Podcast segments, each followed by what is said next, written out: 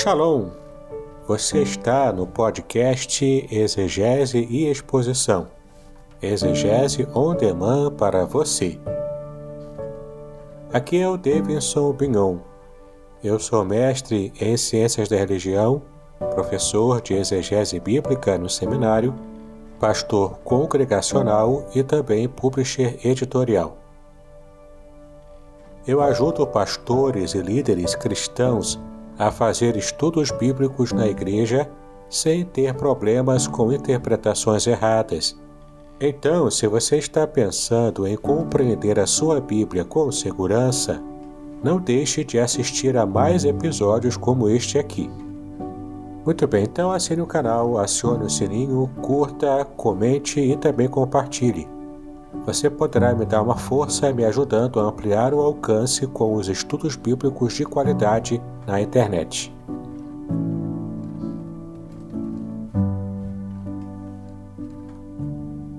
Shalom! Você está em mais um episódio do podcast Exegese e Exposição. Exegese on demand para você. E neste episódio eu quero começar uma série nova, uma série especial onde vou estar explicando para você todo o fundamento de algumas palavras da Bíblia que nós conhecemos bem e usamos bastante no nosso dia a dia, nos cultos que participamos da igreja, mas simplesmente não conhecemos toda a riqueza da, do significado de cada palavra dessa. Vamos começar hoje, então, no episódio de hoje, a falar sobre a, palavra, a primeira palavra dessa série, a palavra Aleluia. O que significa de fato aleluia? Da onde vem essa expressão? E como devemos usá-la adequadamente no culto público e em nossas experiências pessoais de adoração ao Senhor? Muito bem, mas antes de começar o nosso estudo de hoje, eu quero convidar você a conhecer o meu livro Revelações Originais do Salmo 23. É o livro que eu lancei no final do ano de 2021 e ele tem edificado muitas pessoas, aqueles que têm lido e aproveitado todo o conteúdo que eu pude minerar e trazer à tona para enriquecer a vida espiritual de muitos. Ouça aqui um comentário de alguém que leu o livro e foi bastante edificado.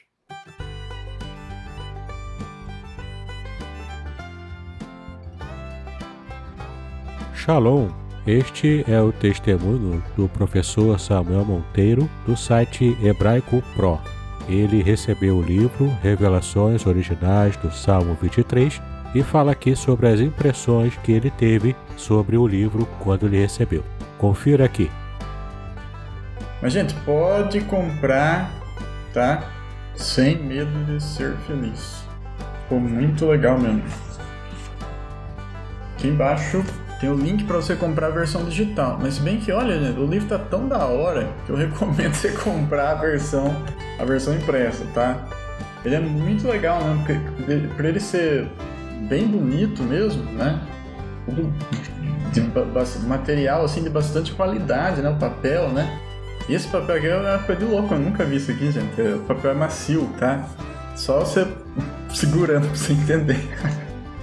nunca vi um negócio desse é, o papel por dentro também, de qualidade também. Então é um livro assim bem legal para você dar de presentes também, né? Tão bonito que tá. Né? Eu já tinha visto no digital, né? Digital tá bonito, né? Mas impresso é outra coisa, né? E aí no impresso você vê o material também, né? Que foi impresso, né? Foi impressão de qualidade, tá? Tudo, tá tudo assim de muita qualidade. Da hora mesmo.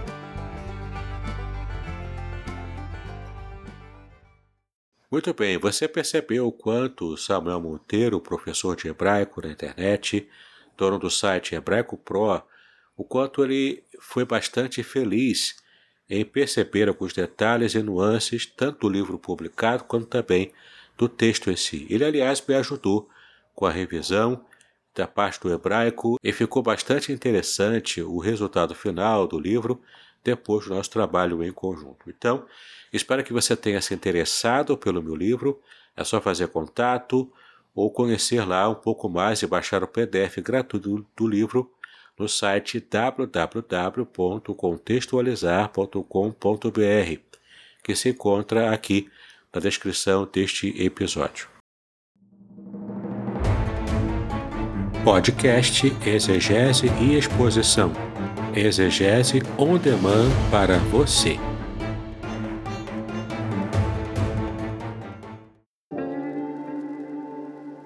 Shalom! Aqui é o Davidson Pignon.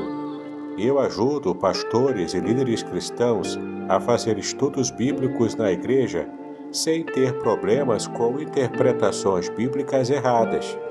Então, se você está pensando em compreender a sua Bíblia com segurança, não deixe de assistir a mais conteúdos como este aqui neste canal. Muito bem, então chegamos aqui ao nosso conteúdo principal nosso episódio, que é a palavra aleluia. Geralmente as pessoas sabem o que significa aleluia, né? que é uma expressão de louvor a Deus. Só que muitas vezes as pessoas não entendem como de fato essa palavra surgiu, da onde ela veio e como nós devemos usá-la adequadamente. Muito bem, para que você possa entender então o que significa a palavra aleluia, eu preciso falar para você de que essa palavra veio diretamente da língua hebraica. Ou seja, ela é uma transliteração do hebraico para a nossa forma de escrever os caracteres latinos, que é o modo como escrevemos em língua portuguesa. Então, todos os caracteres em hebraico foram transpostos para os caracteres é, latinos, da onde podemos então compreender na nossa leitura em português a palavra aleluia. Mas é uma transliteração, por quê? Porque toda a parte fonética da palavra aleluia é assim mesmo que se pronuncia em hebraico. Tá ok? Então, para que você entenda. Muito bem, da onde veio a palavra aleluia, portanto? Na, na língua hebraica, as palavras possuem raízes. Essas raízes dão origem a outras palavras. Portanto, raízes são palavras primitivas que dão ensejo à criação de novas palavras. É o caso de aleluia.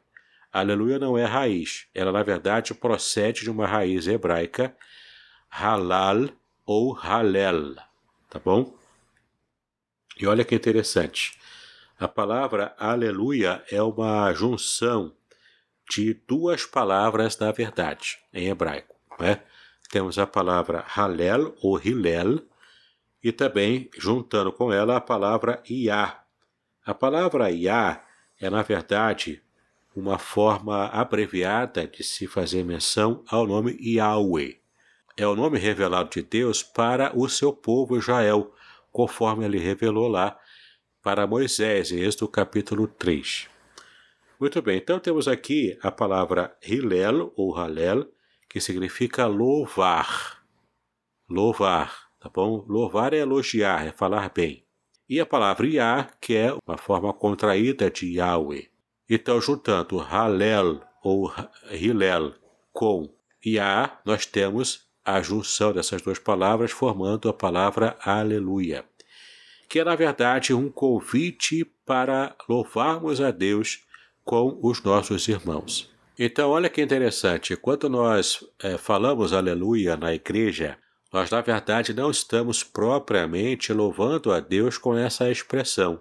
Porque, na verdade, aleluia, não é expressão de louvor direta a Deus, mas aleluia é um convite para que estejamos louvando ao Senhor com os nossos irmãos. Então direcionamos a palavra aleluia para os nossos irmãos, porque é um convite para eles. E então, no momento adequado do culto, na adoração, nós então louvamos a Deus nesse momento especial.